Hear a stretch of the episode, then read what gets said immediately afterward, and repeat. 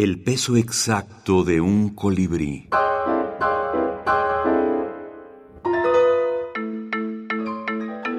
Libros de la minificción. El hombre crucigrama. Roberto Abad. 25. Seis letras. Algunos libros, como los gatos, tienen varias vidas. Otros, igual que los humanos, solo una. Cuando se termina la historia de un libro, también nace la historia de un lector. A su modo, el lector es otro con cada libro. Cada cuento tiene una pregunta en su interior. Si el texto dice la respuesta, es un mal cuento. Pero si el lector no la intuye, también. El lector es inmortal, salvo cuando deja de leer. Los libros son fantasmas, los lectores, el lugar de sus apariciones.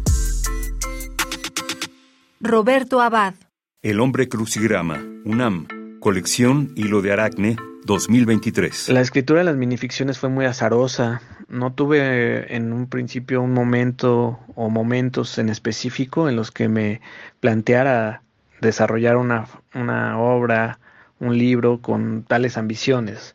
Simplemente me dejé llevar por instantes lúdicos que me permitían desahogar cierta tensión creativa y que estaban guiados por mis obsesiones, ¿no? Que son las de las de siempre, el doble, las criaturas, los fantasmas.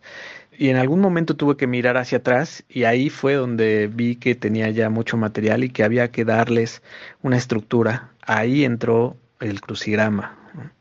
Vi eh, que me iba a meter en, en un eh, embrollo eh, complicado al tratar de unir el concepto del libro y el concepto del crucigrama, pero no desistí y bueno, pues eso me llevó un poco de más tiempo del que consideraba pero al final quedé eh, muy contento por el resultado y además el libro cuenta con las ilustraciones de Kenia Kano, que es una poeta y una artista plástico importante y son realmente fascinantes eh, sus dibujos y la manera en que ella supo encontrar una fauna paralela eh, del libro.